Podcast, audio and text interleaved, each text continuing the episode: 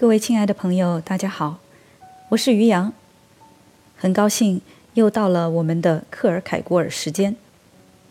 今天我们会进入《非此即彼》这本书正文部分的阅读。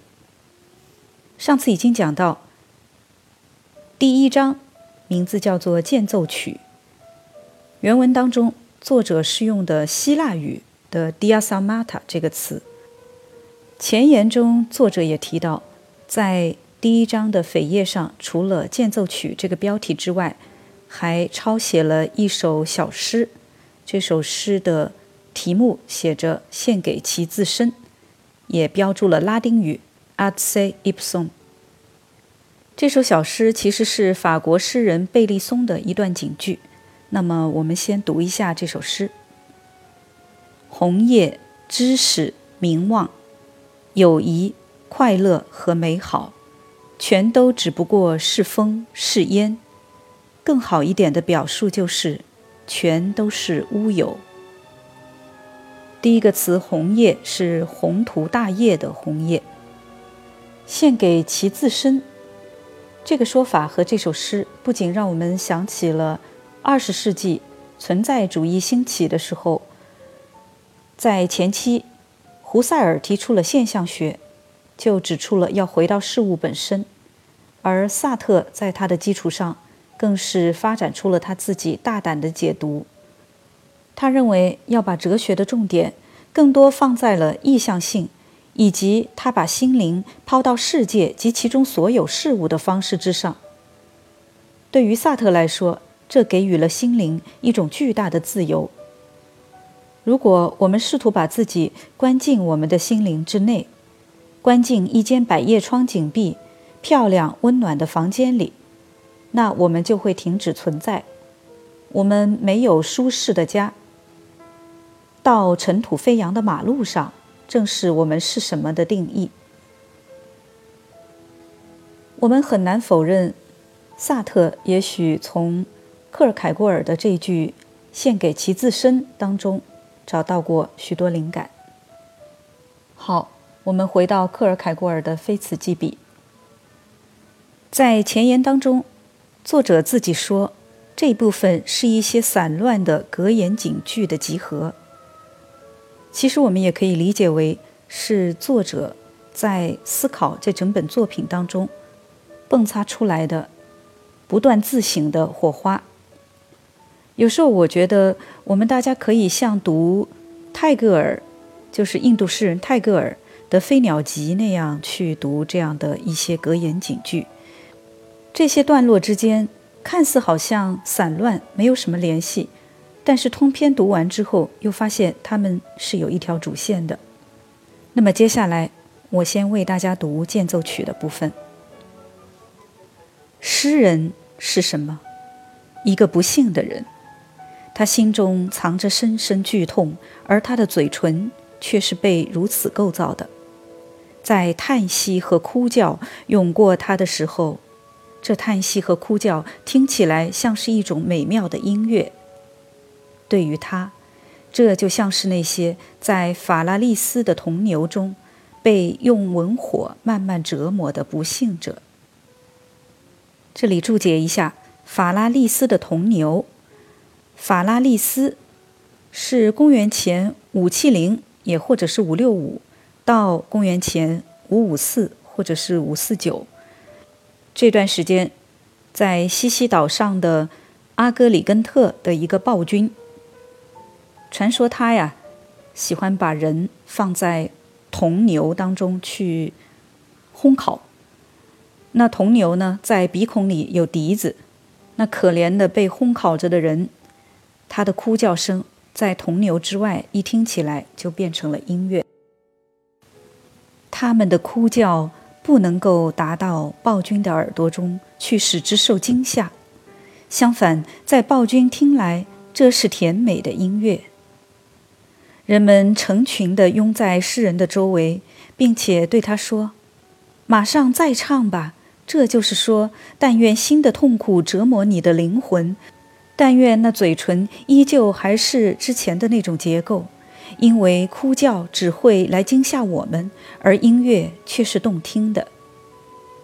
于是评论家们出场了，他们说：“对呀，根据审美者的规矩，应当是如此。现在这是理所当然的。一个批评家就完完全全像一个诗人，只是他没有剧痛在心中，也没有音乐在唇上。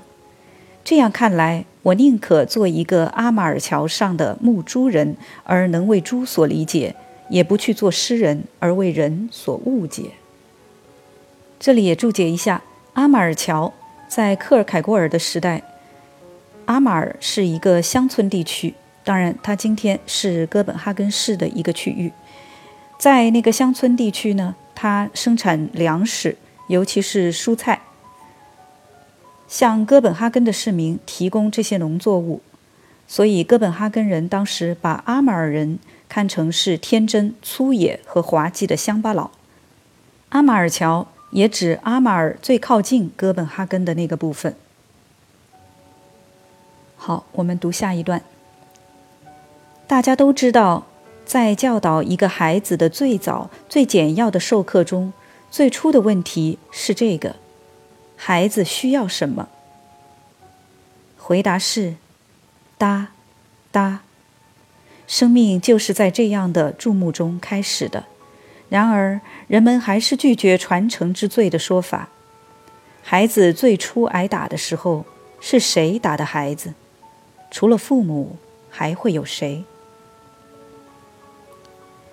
下一段，我宁可和孩子们交谈，因为在他们身上，我们还敢希望，希望他们成为理性的生物。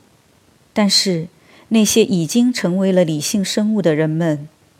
啊，我的天哪！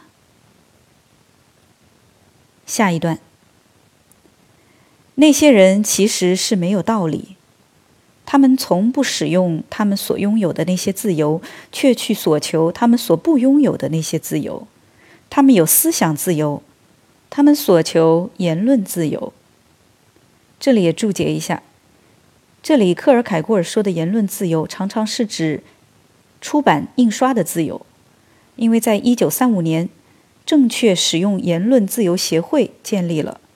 丹麦旧的审查法在一七七零年九月十四日通过法令被取消，但这一自由持续了很短的时间。一年之后，旧的审查法又重新被启用，并且在一七九九年九月二十七日被通过法令确定，并且在一八零五年、一八一零年。和1814年以公告的形式加以强调，印刷出版的自由连同言论自由，一直到1851年1月3日才被立法确认。好，我们继续读下一段。我百无聊赖，什么也不想干。我不愿意骑马，那是太剧烈的一种运动；我不愿意走路，那太花费功夫。我不愿意躺下，因为如果我躺下，那么我要么将继续躺着，这我不愿意；要么我将重新起身，这我也不愿意。总而言之，我什么也不愿意。下一段，众所周知，有许多昆虫死于繁殖的瞬间，所有的欢乐的情形就是如此。生命中最高的和最辉煌的享乐时刻与死亡同行。下一段，这段有个小标题：“给作家们的得力有效的忠告。”原书的注解中解释说，这一段可能是影射霍夫曼的一部小说的出版者前言。人们草率地写下自己的各种看法，人们将之复印。在那各种不同的校正过程中，人们渐渐地得到很多好的灵感。因此，你们这些还不敢去印出什么的人们，鼓起勇气吧！也不要去鄙视印刷字物，而借助于印刷字物来达成机智风趣，应当被看作是一种用来达成机智风趣的合理方式。下一段。在总体上看，通过自己的对立面，才拥有自己所欲求的东西。这是所有人性方面所具的不完美性。我不想谈论结构形式的多样性，这各种各样的结构形式可以让心理学家们有足够的事情去做。比如，忧郁的人最具幽默感，丰富充实的人常常最具田园性情，放荡的人往往最有道德心，怀疑者往往最有宗教感。然而，只是提醒一下，只有通过罪恶。那恩典的极乐才能被看到。大家在读这一段的时候，会不会想到老子的《道德经》里面的内容呢？好，闲话不说，我们继续读。除了我的其他无数交往圈子之外，我还有一个亲密无间的知心者，我的忧郁症。在我的喜悦之中，在我的工作之中，他向我招手，把我招到一边。虽然我从肉体上讲依旧在原地逗留着，我的忧郁症是我所认识的最忠诚的情人，那么我又有了所爱，这就没有什么好奇怪的了。这一段是克尔凯郭尔非常直接的一段内心独白。好，我们接着读下一段。有一种辩理的废话，他在对其论据的无穷追溯之中。与他的结论有着一种等同于那些无法弄清楚谁是谁的埃及国王系列与历史学收获间的关系。刚才无法弄清谁是谁这段有点拗口，我们注解一下：古代埃及的国王或者法老们创造出了三个经济、政治、文化的繁荣时期：古王国，也就是公元前两千七百年到公元前两千二百年。中王国，公元前两千年到前一千八百年，和新王国，公元前一千五百五十年到公元前一百年。由于法老在古代，在国王的名字还没有被普遍使用的时候，就用作了埃及国王的名字，所以在一长串法老之中，就很难弄清楚某个被讨论的国王到底是哪个国王。下一段，老年实现青年的梦想。对此，我们可以看斯威夫特，他在青年时建了一家疯人院，到了老年，他自己就住了进去。注解一下，这里的斯威夫特是一六六七年到一七四五年在都柏林生活的英国作家，他以厌恶人类的讽刺作品。《格里夫游记》闻名。斯威夫特死的时候患有精神病，他在遗嘱中把三分之一的财产用于在都柏林建立一所精神病院。这一段可以参看斯威夫特的讽刺和严肃文集的前言。下一段，如果你看到了那些古老的英国人以怎样的一种优宜病化的深刻。发现了那作为笑的基础的模棱两可的东西，那么你一定会为此感到恐惧。哈特雷医生曾这样做出说明：笑最初在小孩子们那里出现的时候，它是一种出发的哭，这哭通过疼痛，或者通过一种突然被抑制的，并且在极短的间歇里重复的痛楚感而得以激发。到底是怎样的一个天大误会啊！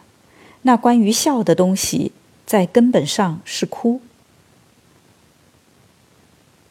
下一段，偶尔有机会遇上这样的事情，你因为看见一个人在世上完全孤单的站立，而会被无比痛楚的感动。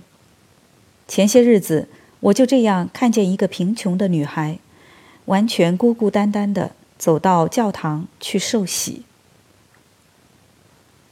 下一段，考尔纳利乌斯·奈帕斯讲述一个战场上的将领和他相当大规模的骑兵团被困在一个堡垒里。这将领让人每天鞭打那些马，这样他们就不会因长时间的近战而受伤。注解一下，这里提到的考尔纳利乌斯。是古罗马的历史学家，生活在大约公元前一百年左右。类似的，在这样的一个时代，我也像一个被围困者，但为了避免因长时间的静坐而受伤，我让自己哭到疲劳。下一段，关于我的悲哀，我的说法如同那英国男人说及他的房子。我的悲哀是我的城堡。许多人把有着悲哀看成是生活的舒适性之一。下一段，在下棋时，棋局的对手这样说及棋局中的一个棋子：“这个子不能被移动。”我感觉自己的状态就像这个棋子所处的状态。下一段，正因此，阿拉丁是如此让人振奋鼓舞，因为这台剧有着最野性的愿望中那种天才而孩子气的无畏。在我们的时代，又有多少人真的敢去有所愿望，敢去欲求，敢去既不是以那种乖孩子的“请给我”。也不是以一种气急败坏的个体的暴怒来称呼自然。在我们的时代里，人们对“人是按照上帝的样子被创造出来的”这一话题谈论得如此之多，有多少人在对这一话题的感受中是有着真正的命令之声的呢？或者，难道我们不是全都像努拉丁那样站在那里？为要求的过多或过少而惶恐的打居作揖，或者难道每一种宏大的要求，不是都渐渐地被减缩成了一种对于自我的病态反思？从提出要求到向人说我要，我们小时候就已经接受了这样的教养和训练，去对大人说我要。下一段。我就像一个西瓦那样怯懦、微弱而被错过，如同一个达格西尼娜。我觉得自己似乎是一个被反过来印在字里行间的字母，然而却像一个有着三根辫子的巴夏那样跋扈、警觉地对待我自己和我的思想，就像国家银行对待钱币的印刷。这里需要注解一下。前面说的西瓦和达克西尼娜这两个东西都是希伯来语中间来标注元音或者辅音当中该轻或者该重的这样的一些字符，所以作者在这里是用这些希伯来语字符的微不足道来形容自己的微不足道，而紧接着又用了一个三根辫子的巴夏来。说明很跋扈。这个三根辫子的巴夏是什么呢？呃，巴夏，又有的书上说是帕夏，是土耳其的武将的职称。呃，这种武将官阶越高，就越多辫子，从一根、两根，最高的是三根。好，我们接着往下看。总的说来，就像某种反身代词那样，在我自身之中反省。是啊，所谓那些做下了有意识的善行的人们，已经拿走了他们的报酬。如果发生在那些有意识的善行上的情形，也会发生在那些不幸和悲哀之上的话，如果这也是就悲哀而言的情形，那么我就会是那最幸福的人了，因为我事先已经用掉了我所有的忧郁。然而，他们却仍然全部还留在那里。这一段有点绕，不知道大家明白了没有？作者做了一个类比，因为在基督教当中有一句话说：“那些做下了有意识的善行的人，已经拿走了他们的报酬。”所以他把这句话用到了忧郁、不幸这个方面。也就是说，像他这种已经感受到了。自己有意识地感受到了自己的忧郁和不幸的人，那他是不是就应该已经用掉了所有的忧虑了呢？所以，他是不是应该成为最幸福的人了呢？但是很明显，克尔凯郭尔无法排解他自己忧郁的心情，所以最后他仍然说：“然而他们却仍然全部还留在那里。”下一段，民间文学有着极其巨大的诗意力量，其表现之一就是它有力量去欲求。与之相比，我们时代的欲望则同时既是罪孽深重，又是枯燥乏味的，因为他所欲求的是那属于灵人的东西。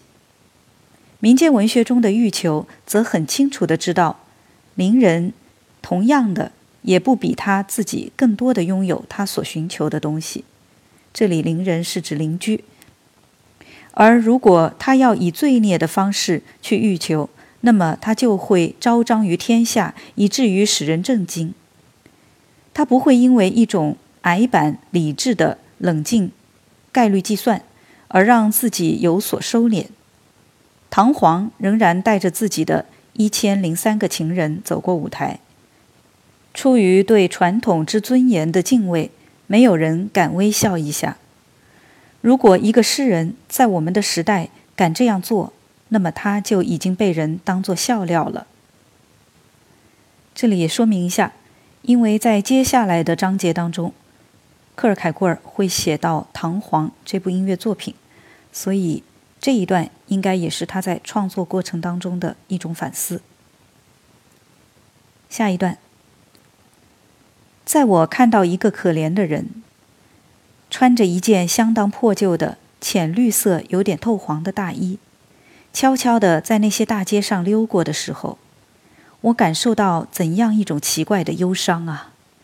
我为他觉得难过，但最感动我的则是同样的大衣的颜色。是那样生动的，让我想起我童年在高贵的绘画艺术中的第一次创作。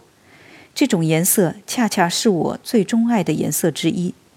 这些混合的色彩，这些让我至今带着许多欣喜去想到的色彩，在生活中是你无法在任何地方找到的。难道这不是令人觉得悲哀吗？整个世界觉得它们吵闹、扎眼、俗气。只能被用在柳伦堡图画之中。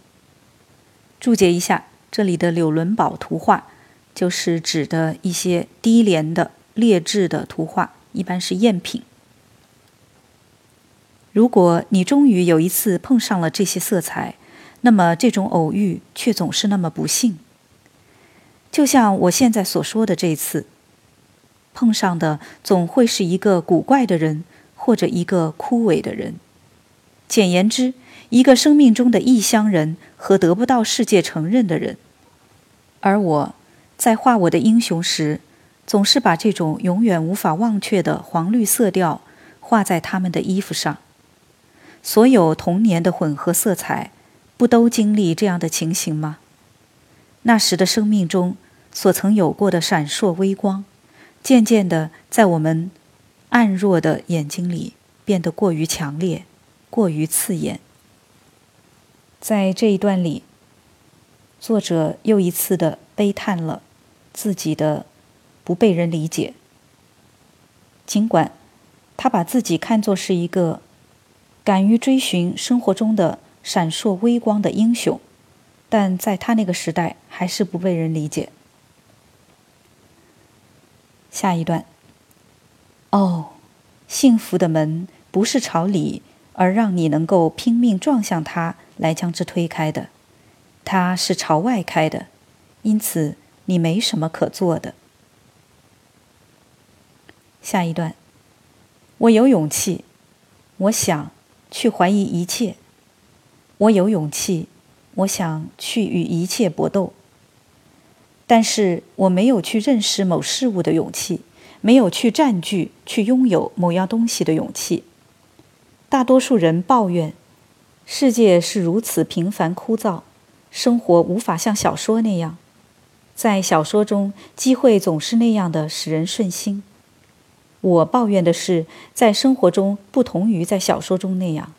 在小说中，你有那些狠心的父母们和精灵们、巨人们要去搏斗，有被施了魔法的公主要去解救。所有这样的敌人加在一起，又怎么能和那些苍白的、贫血的、杀不死的黑夜形象相比呢？我在与这些形象们搏斗，并且是我在赋予这些形象生命和存在。大家在读这一段的时候，是不是感觉这像是克尔凯郭尔在对雷吉娜对他所做出的选择所做的一个说明，一段独白呢？下一段，我的灵魂和我的思想是多么贫瘠。然而，却持续不断地受着许多空洞的、充满情欲的，并且窒息性的痛楚的煎熬。那么，是不是那精神之声带永远也不该被释放到我身上？是不是我应当永远地说荤话？我所需要的是一种嗓音，就像灵修寺的目光一样有穿透力，就像巨人们的叹息一样可怕。就像自然之声一样坚持不懈，就像霜冻的阵风那样讥诮，就像艾科无情的嘲讽那样恶毒，有着一个从最低的贝斯音到最消融人心的胸音的音域，可以从神圣轻微的耳语调节到暴怒的能量。这就是我所需要的，为了呼吸，为了说出藏在心底的东西。让愤怒与同情的内脏得以震撼，我需要这样一种嗓音。然而，我的嗓音却只是沙哑如海鸥的叫声，或者冰于衰竭如那哑者唇上所挂的祝福。这一段当中呢，也有许多的用典，包括像灵修斯的目光啊，巨人们的叹息啊。这些都是来源于古希腊的神话。在希腊神话当中，来自墨西拿的灵修斯加入与宙斯和勒达的儿子们的搏斗，在后者隐藏在一个树洞里的时候，他发现了他们。也就是说，灵修斯有着一种尖锐到能够看透石头和泥土的目光。这一段我们明显也感觉到克尔凯库尔的痛苦。他希望向雷吉娜呐喊诉说，但最终他什么也说不出来，所以最后写了一句：“他的嗓音只是沙哑如海鸥的叫声，或者冰于衰竭如那哑者唇上所挂的祝福。”下一段，那将来临的是什么？未来将带来什么？我不知道，我什么预感也没有。在一只蜘蛛从一个固定的点上向下坠到它的目的地的时候，它很久的看见自己面前的一个虚空。在此之中，他无法找到落脚点，不管他怎样伸展挣扎都没用。如此也是我的状态。很久的面对一个虚空，那驱动着我向前的是一个我已经达到。而留在了身后的目的地，这一生活是反向而可怕的，无法让人忍受。下一段，相爱的最初阶段是最美好的时期，这时从每一次相会、每一道目光中，人都拿到一些新的东西，回家去让自己为之喜悦。下一段，我对生活的看法是毫无意义的。我假定一种邪恶的精灵，在我的鼻梁上装了一副眼镜，这眼镜的一块镜片按一种极大的比率放大，而它的另一块镜片则按同样的比率缩小。好了，时间关系，今天我们就一起读到这儿。在下一期的节目当中，我们还会一起继续品读《非此弃彼》当中的间奏曲部分。虽然来听我这张克尔凯郭尔专辑的人不是很多，但是在前几天，有位朋友告诉我，因为听了我讲克尔凯郭尔，他已经开始阅读克尔凯郭尔文集了。我也为此感到非常的开心。感谢朋友们的收听与陪伴，我们下次节目再会。